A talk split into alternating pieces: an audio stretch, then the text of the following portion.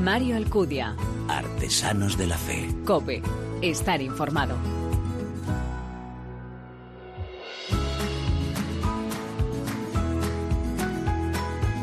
¿Qué tal? Muy buenas, te doy la bienvenida a esta undécima entrega ya de Artesanos de la Fe en cope.es, un espacio en el que te ofrecemos esa mirada diferente a la vida desde la fe, un espacio donde se da en la mano el testimonio, la lectura y la música, elementos esenciales en esa imagen de la iglesia joven a la que nos convoca el Papa. Cuando Francisco presentó el año de la fe hace ya algún tiempo, decía que era algo así como una peregrinación en los desiertos del mundo contemporáneo. Y esa tarea sigue hoy más vigente que nunca. Evangelizar quiere decir dar testimonio de una vida nueva, transformada por Dios. Cristo mismo ha querido transmitir a la Iglesia su misión para que la verdad expresada en el anuncio del Evangelio pueda llegar a su plenitud. Esta es la gracia que nos ha sido concedida a los contemporáneos en este pueblo de Dios. Toda una responsabilidad, desde luego. Se trata de que el Señor pueda ser conocido por todos. Algunos de esos discípulos empeñados en esta misión, en esta tarea, te los presentamos, ya lo sabes, en cada programa. ¿Quieres conocerlos, verdad? ¿Nos acompañas? Gracias por elegirnos, descargarnos y escucharnos. Bienvenidos.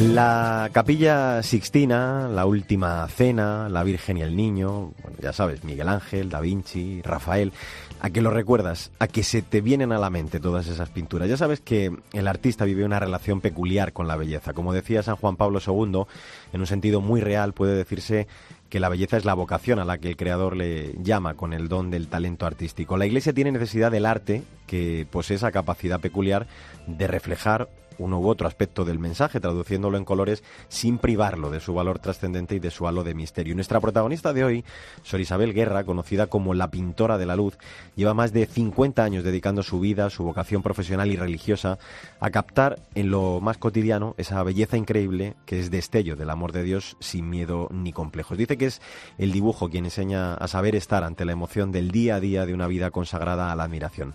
Sandra Madrid, muy buenas. Muy buenas, Mario. Bueno, pues con tu ayuda vamos a acercarnos y a conocer más detalles de nuestra invitada. Pues Isabel Guerra nació en Madrid hace 72 años. De forma autodidacta empezó a pintar a los 12 y expuso por primera vez a los 15. Pasó largas horas estudiando a los grandes maestros en el Museo del Prado, frecuentando exposiciones y leyendo libros de arte. El 12 de noviembre de 1970 ingresó en el monasterio cisterciense de Santa Lucía en Zaragoza. Es académica de honor de la Real Academia de Bellas Artes de San Luis, correspondiente a la Real Academia de Bellas Artes y Ciencias Históricas de Toledo. Es conocida, como tú has dicho, la pintora de la luz. Sus pintoras de técnica velazqueña parece una lírica cercana a la teología mística cristiana. Cultiva ante todo el retrato y el bodegón, dándole una especial importancia a la luz. En su obra cumple el lema benedictino de hora en labora, reza y trabaja. Pues vamos a saludarla ya. Sor Isabel Guerra, ¿cómo está? Gracias por atendernos. Eh, encantada. Eh, estoy muy bien porque estoy muy a gusto con, vosotros ahora. Bueno, pues nosotros también estamos eh, muy a gusto de charlar con usted. Díganos, ¿la, ¿la vocación religiosa y artística le llegó al mismo tiempo? Pues habría que decir que habría que decir que sí, que como una especie de de, decisión, pues eh, si es que a los 12 años se puede tener una, una clara idea de lo que es una decisión hmm. vocacional, pues, pues sí que me llegó al mismo tiempo. A mis 12 años Mm, bueno, pues eh, yo había dibujado y pintado como bueno como loca desde desde bebé, según me contaban, y, de repente bueno me regalaron ese día de mi cumpleaños una caja de óleos y bueno pues aquello fue un impacto tremendo, pero un impacto emocional que algo me decía pues es que esto es tu vida, es que esto es tu vida. Y bueno, pues realmente es que desde el día siguiente aquello fue, y ha sido y está siendo mi, mi vida, ¿no? Parte de, muy, una parte muy importante de mi vida. ¿Cómo vive, cómo lo compagina esta doble vocación? Bueno, pues, eh, pues la verdad es que muy bien, porque yo creo que si hay un ambiente privilegiado para desarrollar pues pues no sé todo lo que un artista necesita un pintor un escritor un músico un algo. Si hay un ambiente privilegiado para eso es precisamente eh, eh, el caldo de cultivo que es la vida monástica que es una vida de pues no sé de, admiración ante la vida misma ante la creación que es una vida eh, netamente contemplativa y admirada por por tan enorme cantidad de, de dones de Dios que tenemos en nuestro entorno que muchas veces pues pasamos de largo de ellos en la vida cotidiana y, bueno, pararte a, admirar su huella en todas las cosas, en tu entorno y en las personas, pues es lo más maravilloso que puede existir. Y nosotros tenemos pues eh, ese privilegio de tener un, ambiente en el cual pues eh, somos buscadores de belleza, de belleza como mayúscula y por tanto de belleza en nuestro mundo. Sor Isabel, ¿le gusta o se siente identificada con eso de que la llamen la monja pintora? No, mm, no me siento identificada con eso en absoluto, por supuesto que no. Eh, vamos a ver, yo no he oído nunca decir el, casado pintor, por ejemplo. Vaya, es así. Eh, eh, yo soy monja cisterciense, naturalmente que sí. Soy pintora pues sí, eh, sí, mala o buena, pero lo soy, igual que monja, buena o mala, pero soy las dos cosas. Ahora, eh, intentar mezclar las dos cosas mm, no es normal, es una cosa puramente anecdótica, pero que realmente se hace con, con cariño por parte de, todo el que me conoce y, y, no es que me agrade, pero, pero comprendo que no hay en ello ninguna intención, eh, en fin, poco, poco positiva, sino que, que se dice con, en realidad casi con admiración, porque la gente piensa, bueno, pues una monja como puede pintar, es que lo que primero que se desconoce por completo es que qué cosa es una monja, una monja cisterciense, ¿no? Y como se desconoce por completo nuestra vida, eh, la historia profunda de, de, una orden como, como el cister, que, que, bueno que es madre en realidad con San Benito de pues pues de todas las demás órdenes y congregaciones posteriores que nuestra que nuestra regla ha dado vida y fundamento a todas las reglas posteriores. No hay ninguna que no tenga pues pues algo de herencia de, de la de la regla benedictina. Eh, bueno pues eh, eso se desconoce por completo y no se sabe que dentro de nuestra propia orden ha habido las mujeres más impresionantemente cultas pues de toda la por ejemplo de la Edad Media como una Santa de Gardis, por ejemplo, un personaje que fue, bueno, eh, tan importante en su tiempo como ahora, quien más, ¿no? Y, bueno, de, todo tipo de, de personas y de pero eh, todo eso, bueno, pues se desconoce y se desconoce también nuestro género de vida, cómo se desarrolla nuestra vida. Piensa que una mujer es una señora que está ahí sin hacer nada, pues con las manitas, eso, mirando al cielo con, con cara de paisaje y, y esperando que lluevan todos los, los bienes en paracaídas sobre, sobre la tierra a base de, ella decir, Dios mío, mándanos tus bienes. Pues no, sí, que nuestra, nuestra principal misión es la liturgia y eso es verdad. y es la encomienda que la Iglesia siempre nos ha hecho, pero por supuesto es lo que decían al principio, el hora, el labor de San Benito, es muy importante. Es, eh, para nosotros tanto es oración y liturgia el trabajo como la liturgia misma. Mm. Y realmente pensamos, sí, pues que que lo importante de, alguien no es tanto rezar, sino aquello de eh, a Dios rogando y con el mazo dando, sino trabajando con los trabajadores de nuestro tiempo y mm. siendo, y nuestra verdadera pobreza es el trabajo de todos como, como todos y bueno, pues eh, creo que sería precioso que eso volviera a resurgir en la sociedad, el conocimiento de nuestra vida. Hmm.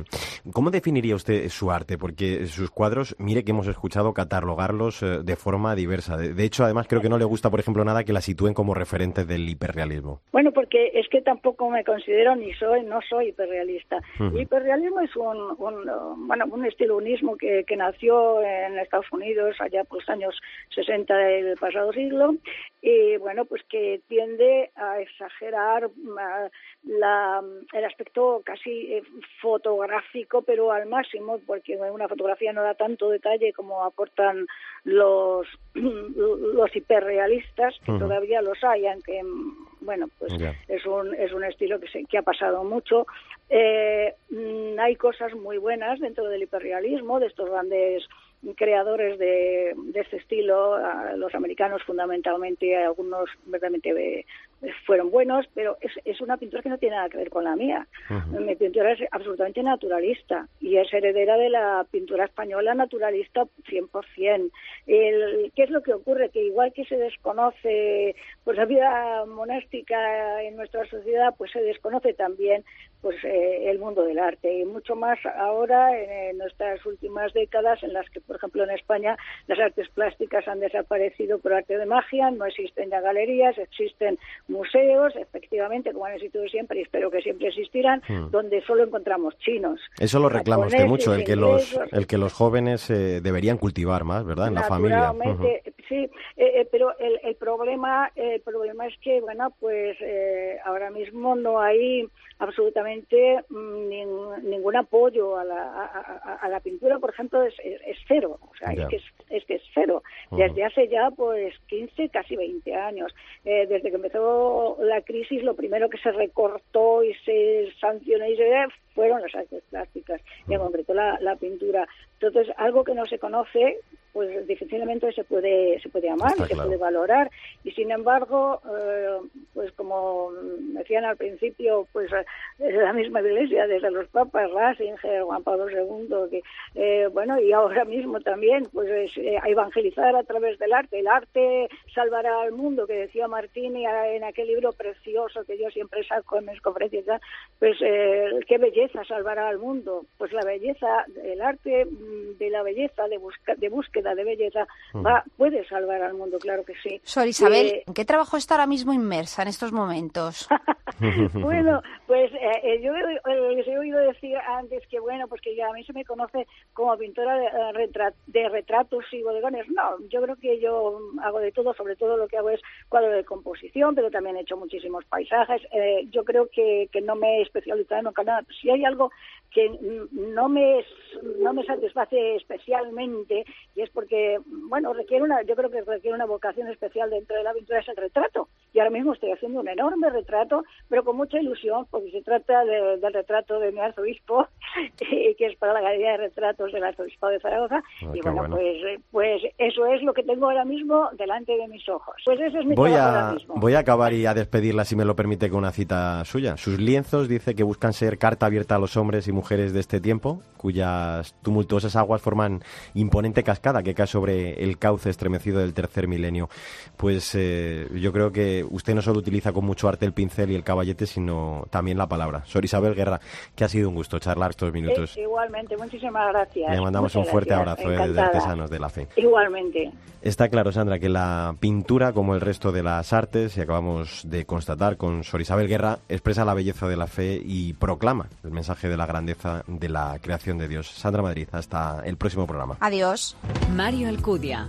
Artesanos de la Fe. Cope. Estar informado.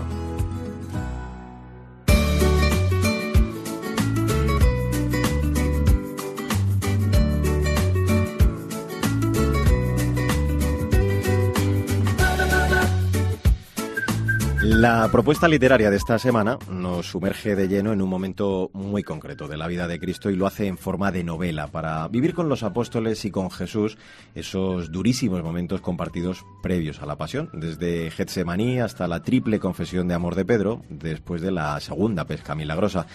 Su autor confiesa que lo ha escrito como parte integrante de la Iglesia y para ayudar a la evangelización. Cristina Rodríguez Luque, muy buenas. Muy buenas, Mario. El libro se titula Simón me amas y lo publica la editorial Bendita María. Como explica su autor, Ángel Pérez Martín, pretende introducirnos en algunos de los momentos más difíciles de la vida de Jesús, de los apóstoles y de todos los que le acompañan. Ángel Pérez es madrileño, tiene 61 años, nueve hijos y dos nietos. Se ha dedicado al mundo financiero con puestos de gran responsabilidad y ahora está prejubilado. Ha publicado antes No tengáis miedo, que nos acerca a la Virgen María, y también Haced lo que Él os diga. Bueno, pues como contábamos desde hace unos años, Ángel sintió la llamada de escribir como medio de ayuda a la evangelización. ¿Qué tal, Ángel? Bienvenido. Bien, bien hallado. Muchas gracias. Muchísimas gracias eh, por acompañarnos aquí en Artesanos de la Fe. Tu labor de, novelar, Ángel, estos pasajes de la vida de Jesús, de los apóstoles, claro, yo imagino que ha debido de ser difícil, ¿no? Dinos cómo, cómo te aventuras en esto de ficcionar de alguna forma las escrituras. Eh, pues eh, tú lo estás diciendo, es, ha sido todo, toda una aventura. yo no sabía que iba a plasmar eh, la verdad es que yo solamente sabía cuando me puse a escribir quién era el protagonista y el periodo de tiempo que quería abarcar porque a mí me interpelaba. ¿Qué, pasó aquí? ¿no? O sea, para mí siempre eh, eh, la Biblia es como un selfie, ¿no? una, una foto fija y quería pues ponerla en movimiento para hacer, o sea, para, para que nos encontráramos, porque toda la Biblia, toda la historia de tanto el Antiguo Testamento como el Nuevo habla de nuestra vida. Mm. Entonces, descubrirnos en ella, descubrir que nosotros formamos parte de esta historia de salvación que Dios hace con el hombre, eh, era mi objetivo principal en esta novela, ¿no? hacer eh, ver que estos apóstoles, que estos personajes son humanos, que tienen sus dudas, eh, que tienen sus luchas, que tienen eh, sus combates, pero que lo bueno de todo ello es que se han dejado hacer por Dios, ¿verdad? Se han dejado, han dejado que su vida fuera un reflejo de este Dios que existe, que es el que es, que es el de la historia, que es el que verdaderamente hace estas vidas impresionantes como son las de estos apóstoles o como son la, la de todos los santos que hay en la iglesia que manifiestan que Dios existe, ¿no? Claramente. Hay una realidad y que se ve en el libro. Toda persona que se encuentra con Jesús cambia, cambia totalmente.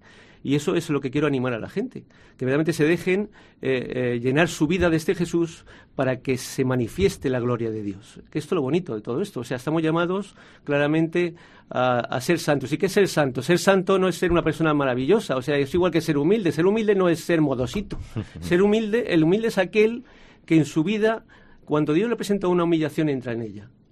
Ese es el humilde, claramente, ¿no? Entonces, ¿qué es el santo? ¿Es el, el, perfecto? No, el santo es aquel que se deja santificar por Dios, aquel que dice como María, hágase, ¿no? Que se haga en mí, eh, que también lo decía Santa Maravillas, ¿no? O sea, cuando sea, como sea, donde sea. No, verdaderamente, pues eh, abrite, porque lo digo en, en la introducción de este libro. ¿Cuál es el problema que tiene hoy en día mucha gente en la Iglesia? Que ven a los santos que ven a los apóstoles como superhombres. Estamos en una sociedad que necesitamos superhombres. Tenemos a Superman, a Batman, al Spider-Man y a otros 8.000 de Marvel, ¿no? O sea, cada vez queremos mal. Más tenemos esa necesidad porque nos vemos apocaos, ¿no? Pues en la iglesia no tenemos superhombres. Tenemos gente que abre la puerta a Dios. Y eh, la santidad se da en tu vida dependiendo de cuánto le abres la puerta a Dios. Los santos son el reflejo de que le han abierto a Dios la puerta de par en par. Ángel, cuentas en la presentación que has preparado para el libro en YouTube y que animamos a nuestros oyentes a clicar para conocer eh, un poco más, que cada uno de los que acompañaban a Jesús tenía unos proyectos, unos ideales, tenía una imagen de lo que era Jesús, hasta su propia madre, pero todo se destruye cuando ven que, que va a la cruz. ¿Esto qué tiene que ver con nosotros hoy? Pues, eh, pues eh, yo creo que el Papa insiste mucho en todo esto, sobre todo cuando habla de los fariseos, ¿no? O sea, el, pueblo de Israel claramente es el pueblo elegido de Dios, pero es un pueblo que ha llegado a tener 600 y pico normas, ¿no? O sea, han totalmente... Han, han llevado la religión a los despachos, ¿no? O sea, la han hecho pues eh, como una ideología, que es lo que dice el Papa tantas veces. O sea, una, una, una, el espíritu lo han convertido en conceptos, ¿no? En leyes que obligan a los demás a tenerlas sin ningún tipo de gracia. No, no hay espacio para Dios aquí, verdaderamente. Y entonces la cruz viene a destruir todo esto. La cruz viene a, viene a destruir todas las ideologías, todas las mentalidades, todos los conceptos, todos los proyectos porque los únicos proyectos que funcionan son los del Señor, ya lo dice el Salmo, ¿no? Nuestros proyectos em, van, siempre al traste porque nosotros no somos absolutamente nada. El único que crea de la nada es Dios. Entonces, cuando el hombre mm, se deja construir, deja que el proyecto de Dios sea, es cuando se da la santidad, es cuando se, va, se ve que Dios existe claramente. Y entonces, eh, en este libro lo que se ve que es que el proyecto de todos ellos, el proyecto que tenían de este Jesús, hasta el mismo Judas, el pobrecillo, Judas ama profundamente a Jesucristo, pero no está dentro de sus esquemas. Y esto le escandaliza y por eso le vende sin darse cuenta. Y no puede asumir esa, derrota y se suicida. Esa, esa, es la realidad tantas veces nuestra. ¿no? No, no, no entendemos porque todo eh, parte de nosotros. La gracia es dejar a Dios eh, ser en tu vida. Esta es la gracia. Pues eh, desde luego es bastante actual ¿eh? la, reflexión, rezar, escrutar, profundizar en la Biblia. Bueno, esos han sido algunos de los pasos ¿no? que has ido dando en este tiempo para escribir este Simón Me Amas. Yo te preguntaba antes a micrófono cerrado, ¿cuánto tiempo te ha llevado? Y tú me decías, no, no, no me ha llevado especialmente mucho tiempo, ¿no? Pero ¿cómo has vivido todo ese proceso, Ángel, de, escritura? ¿Cómo ha sido, digamos, la hoja de ruta de, de, la redacción de este libro? Pues la oración siempre por delante, la escritura siempre por delante. Para mí, escribir un libro, eh, de los tres que he escrito, este, con este he disfrutado muchísimo. Eh, es una maravilla porque ya, ya, está, o sea, em, em, cuando acabo el libro, yo ya la riqueza que he tenido em, para escribirlo, para escrutar, para investigar, pues ya me, ya me ha compensado absolutamente todo, ¿no? Entonces, eh, pues, eh, eh, ¿qué habré tardado en escribir este libro en mis tiempos libres? Pues un, añito, más o menos, o así, ¿no? Pero la aventura, pues, sabía que el comienzo era las negaciones de Pedro y ya, pues, escrutando la palabra y viendo la trayectoria, si es que es la propia experiencia de cada hombre, ¿no? O sea, todos tenemos un concepto de Jesucristo y todos nos hemos encontrado con el absurdo. ¿Eh? tantas veces como hemos vendido a ese Jesucristo con nuestras actitudes, ¿no? Eh, con nuestros proyectos, con nuestras ideas. Hemos tenido una experiencia de Dios y, sin embargo, en nuestras obras esto no se ve por ningún lado. ¿Por qué habita nuestro proyecto en, nuestra vida, en nuestro hacer de cada día, ¿no? Y entonces, pues ha sido un poco el paso a paso. Lo que me ha ido descubriendo el Señor ha sido los personajes con los que me he ido encontrando, que no ha sido tampoco difícil, ¿no? Porque aquí eh, principalmente está Nicodemo, eh, eh, que es una base importante, pero luego está la samaritana. La mujer tiene mucho protagonismo en este libro, mucho protagonismo. De hecho, me atrevo a decir una cosa, con todo lo que he investigado, eh, eh, María Magdalena eh, en, otro, en, otro momento de la sociedad se lo, hubiera puesto muy difícil a Pedro, muy difícil a Pedro. Cada personaje, justo como nos cuentas Ángel, tiene una historia. Pedro, que es el central del título, cuando le dice derrumbado, tú sabes que te quiero, que no le puede ni siquiera amar después de haberlo negado tres veces, se ve completamente pecador. Dices en el inicio del libro que dedicas esta obra a los pecadores. Sí, por supuesto. Es que, eh, vamos a ver una cosa. Yo, eh, Jacob es la imagen de esto. O sea, esto es una preciosidad. Dios se da cuando el hombre en su debilidad descubre el poder de Dios. Misericordia. A mí esto, a mí eh, esto me encanta porque eh, en hebreo hay, palabras en hebreo eh, porque lamentablemente los occidentales somos muy muy poco profundos, ¿no? Somos cada día más somos más superficiales. Solamente tenemos que ver la forma de vivir. El idioma hebreo es mucho más profundo en ese sentido, ¿no? misericordia en, en, en, hebreo se dice rahamim. Y rahamim, la raíz de rahamim es la misma raíz de matriz, ¿no? O sea, encierra esta, esta realidad. O sea, la misericordia de Dios es la creación. que Dios, la nueva creación que Dios hace con el hombre. Entonces, con Pedro y con todos aquellos que le rodean va a hacer una nueva creación, que es su creación, no la que ellos han hecho durante estos seis años, ¿verdad? Ellos veían a Jesucristo como, como un líder, eh, como tenían un proyecto de nuevo reinado, pero ninguno se había planteado que su problema eran que eran pecadores. Como, como dice la epístola a los hebreos, ¿no? O sea, eh, que el hombre viene, está esclavo por el miedo que tiene a la muerte. Y esa muerte viene eh, por el pecado, claramente. Ángel, eh, tú decíamos al principio, te has dedicado, si nos permites una pregunta un poco más personal ahora, no solo del libro, al mundo de las finanzas. Ahora estás jubilado y estás en una comunidad neocatecumenal en misión en la UBA de Hortaleza. Sí. Em, has hablado abiertamente que no buscas premios con este libro y que lo que pretendes es ayudar a tu madre la iglesia, dar gratis lo que has recibido gratis. ¿Qué podrías resumirnos tú que has recibido gratis de esta iglesia? Uy, todo, todo. Yo, hay dos preguntas que el hombre tiene que contestarse para ser feliz. ¿Quién soy yo y para qué vivo? Este es el problema base del hombre. Y de hecho, todas las aberraciones que vemos hoy son intentando contestar estas dos preguntas. Y a mí esto me lo ha llevado, eh, me lo ha regalado la Iglesia en su sabiduría. O sea, yo era una persona que, eh, pues nací en una familia pobre, con mucha dificultad, tuve que empezar a trabajar con 14 años y con 19 años ya había experimentado muchísimas cosas y entré en una crisis existencial profunda porque había descubierto que me estaban engañando. Que ni el dinero, ni el sexo, ni tener coche, ni el, ni el prestigio, ni el poder me satisfacían interiormente. Yo era una persona con muchas ganas, muy, temperamental, eh, en búsqueda y me sentía totalmente insatisfecho, ¿no? Y ahí me encontré, pues, con la Iglesia, en este caso el camino neocatecumenal, que es una vía, ¿eh? O sea, hay una realidad que yo quiero abundar en todo esto. O sea, la vocación a la que estamos llamados todos, eso se lo digo muchas veces a mis hijos, es la santidad. Aquel que no tiene claro que la vocación a la que es llamado eh, es a la santidad, no va a tener claro si se tiene que casar, si tiene que irse de presbítero, si tiene que irse de misionero o de monja, claramente, ¿no? Porque esos son vehículos para llegar a la santidad, ¿no? Entonces a mí la, Iglesia me, me, ha, descubierto todo esto. Me ha descubierto que eh, la satisfacción del hombre está en tener a Dios en tu vida dejarle a Dios que te ilumine, ¿verdad? O sea, el servicio, el darte gratuitamente, es lo que ha hecho Jesucristo por mí, se ha dado. Cuando yo era un malvado, no me ha justiciado, sino que se, eh, ha entregado por mí, sin dar explicaciones, no ha rechistado, ¿verdad? Y eso claramente me ha llevado a, experimentar que dentro de mis limitaciones, como la tienen los apóstoles, ¿no?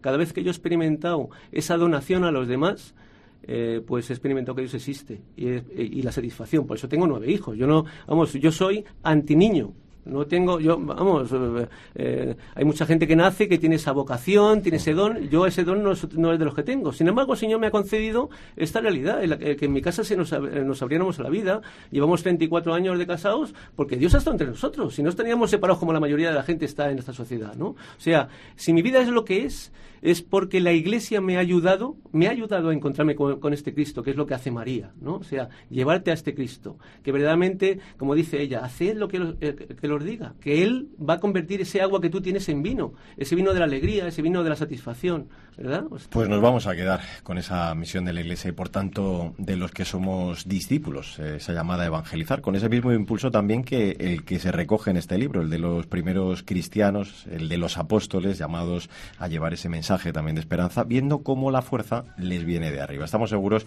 de que estas páginas van a servir para dar ese mensaje de esperanza de vida eterna a todos los que lo lean. Vamos a recordar, Cristina, el libro, si te parece. Simón Me Ama, su autor, que está aquí con nosotros y le agradecemos su presencia, Ángel Pérez Martín, de la editorial Bendita María. Pues tenemos muchas eh, limitaciones, como los apóstoles, como decía Ángel, pero también nosotros tenemos que hacernos esa pregunta que dice este libro. Eh, no Simón, pero también nos la hace Jesús a nosotros. Eh, ¿Me amas? Pues eso es lo que se trata. Ángel, ha sido un placer el charlar contigo estos minutos y de verdad que merece mucho la pena el libro, así que lo recomendamos encarecidamente. Un abrazo muy fuerte y gracias por estar con nosotros. Muchas gracias a vosotros y a seguir peleando por este Jesucristo que quiere ser grande en medio de toda esta limitación. Eh, esperamos que guste a nuestros oyentes, que lo lean, que lo disfruten y sobre todo que tomen conciencia de esa misión que tenemos todos como cristianos. Gracias Cristina, hasta el próximo día. Hasta pronto.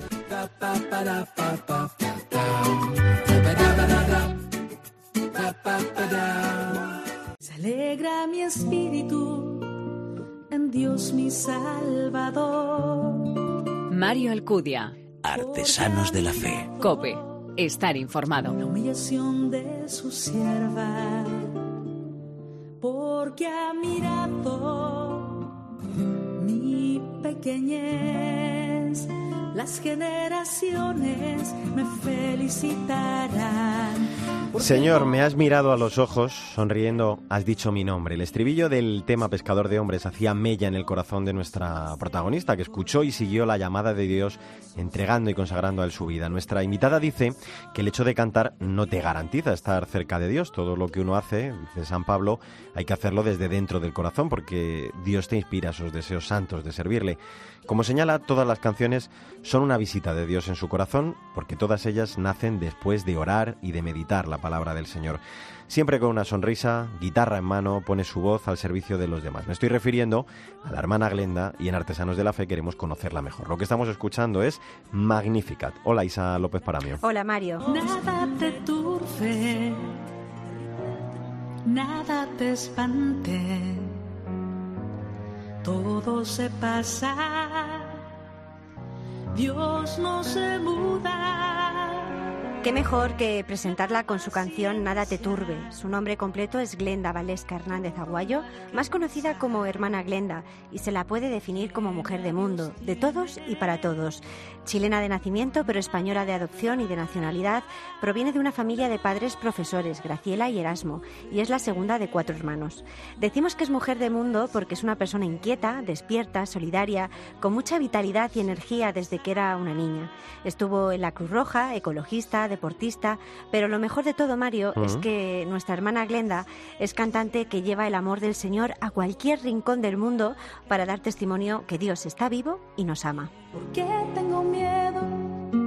Si nada es imposible para ti, ¿por qué tengo miedo? Si nada es imposible para ti, ¿por qué tengo miedo? Pues con este tema que estamos escuchando, Nada es imposible para ti, le damos ya la bienvenida. Hermana Glenda, hola, ¿qué tal estás? ¿Qué tal Mario? ¿Qué tal Isabel? Con mucha alegría de estar con vosotros Igualmente. en este Igual. Oye, hemos elegido esta canción porque queremos viajar en el tiempo contigo, al 2002, cuando participabas en la Jornada Mundial de la Juventud de Toronto, cantando esta canción mientras San Juan Pablo II repartía la comunión. ¿Qué experiencia, Glenda, supuso ese antes y después en, en tu corazón?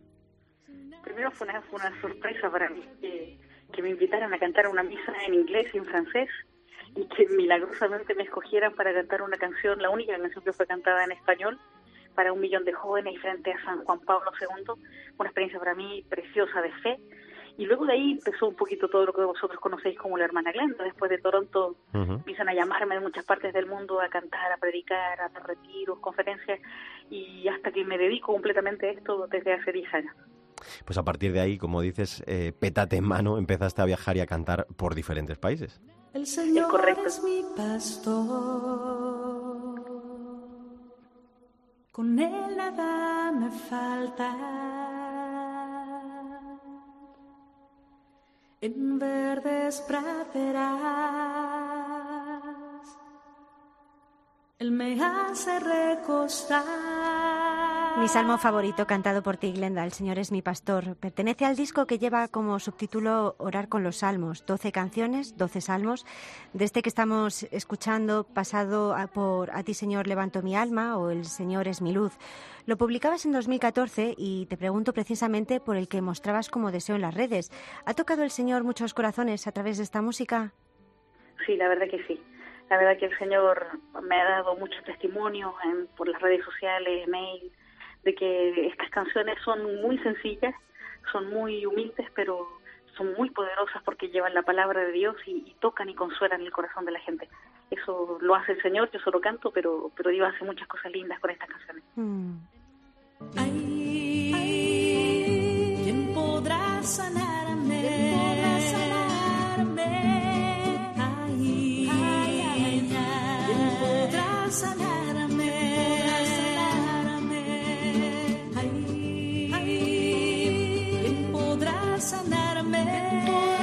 Este tema de, es el que da título al disco ¿Quién podrá sanarme? Orar con San Juan de la Cruz poniendo así música a los poemas de nuestro místico más universal.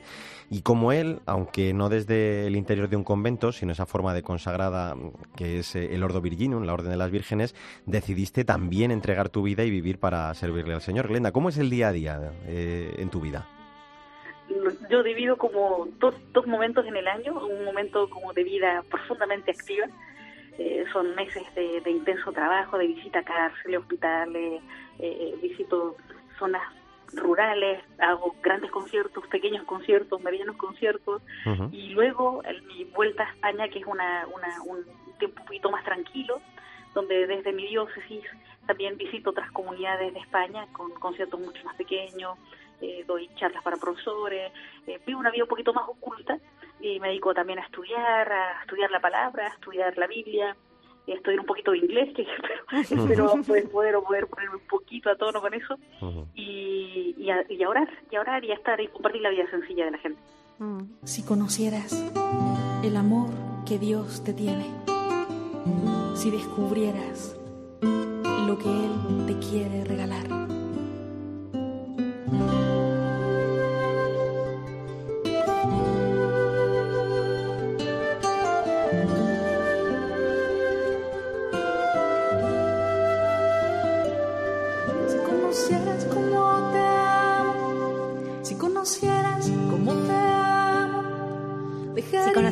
de Dios. Glenda, compones música desde muy pequeña y alguna vez has comentado que hay algo esencial que te ayuda mucho, ponerte delante de la cruz, junto a una Biblia y, por supuesto, tu inseparable guitarra. Me imagino que necesitas de esos momentos íntimos ante el Señor para que te inspire esos temas tan llenos de su amor como este que estamos escuchando. Es correcto, me encantaba de Jesús esa de salir a la gente, pero luego se iba solo al monte, mm. o tanto que se perdía, dice, ¿dónde te escondiste, Señor? ¿Dónde estás? Sí. O, tuvieron que necesitar a Judas para encontrar cuál era el lugar en el huerto, él tenía como su escondite, y yo suelo esconderme, suelo esconderme para, para estar a solas con él, para escuchar su palabra y para, cuando era más joven le hablaba mucho, le cantaba mucho, y ahora le digo como Pablo Neruda, un, famoso poeta chileno, mm. déjame que me calle con ese silencio tuyo, para escucharle él, que, que es lo más importante, escuchar su voz. Señor, tú eres mi lámpara, tú alumbras mis tinieblas.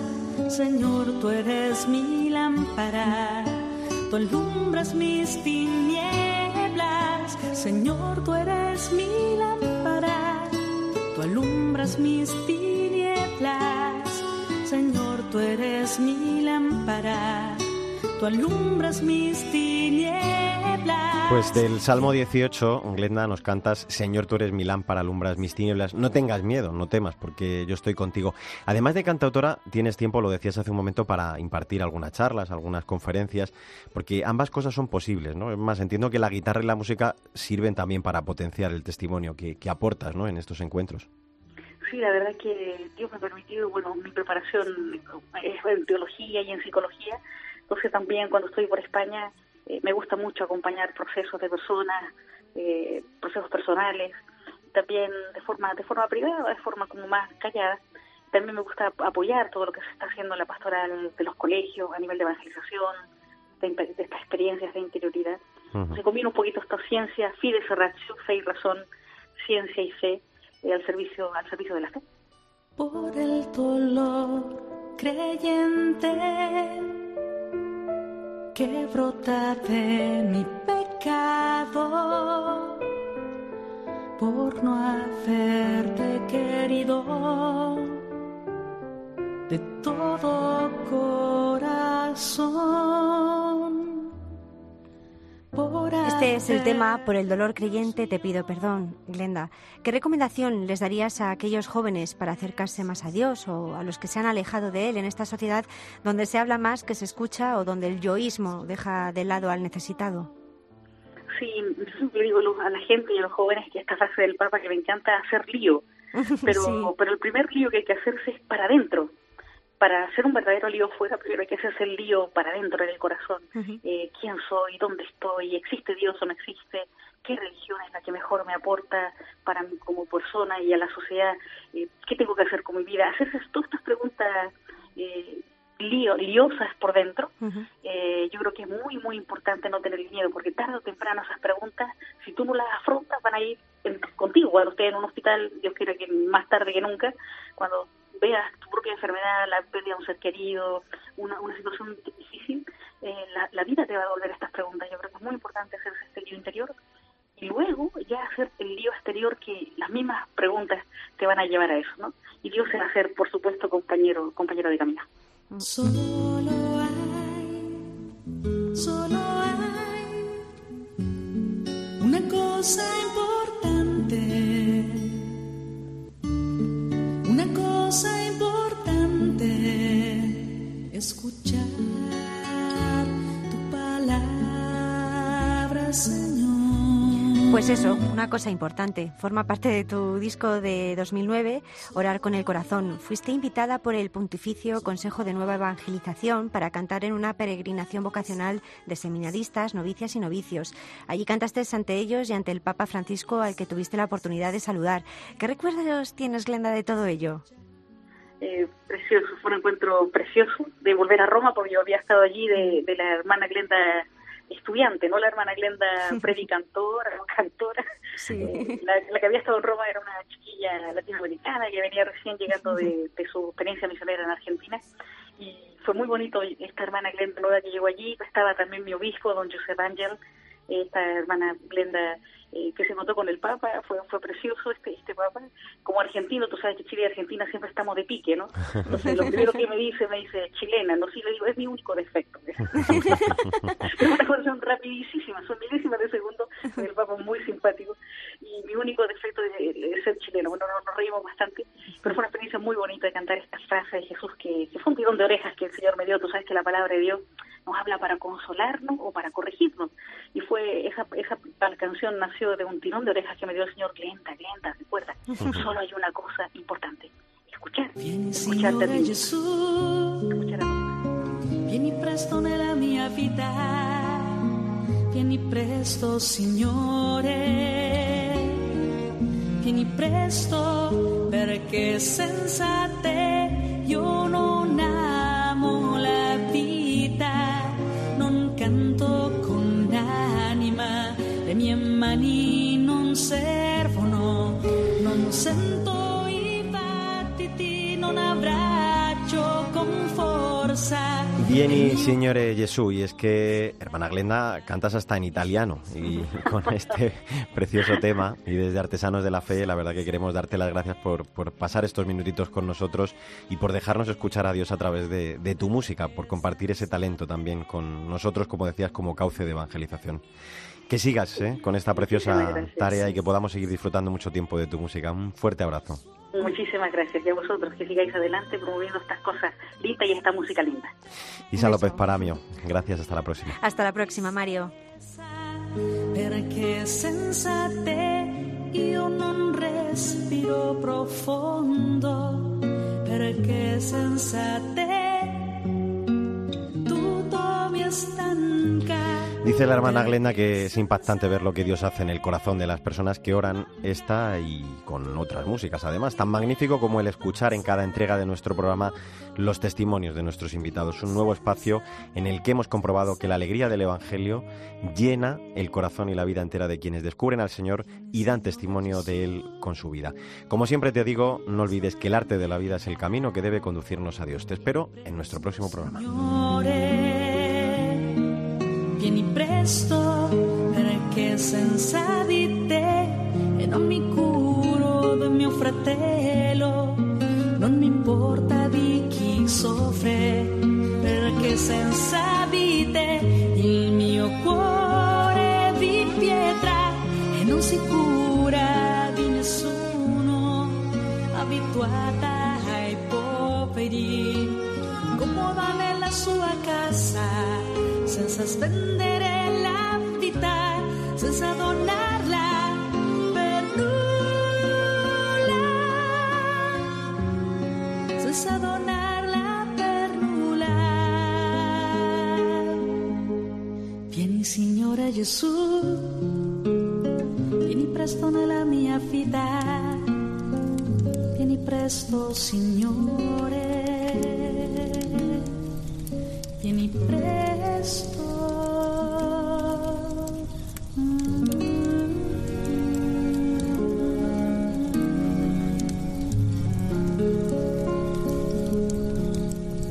Mario Alcudia. Artesanos de la Fe. Cope. Estar informado.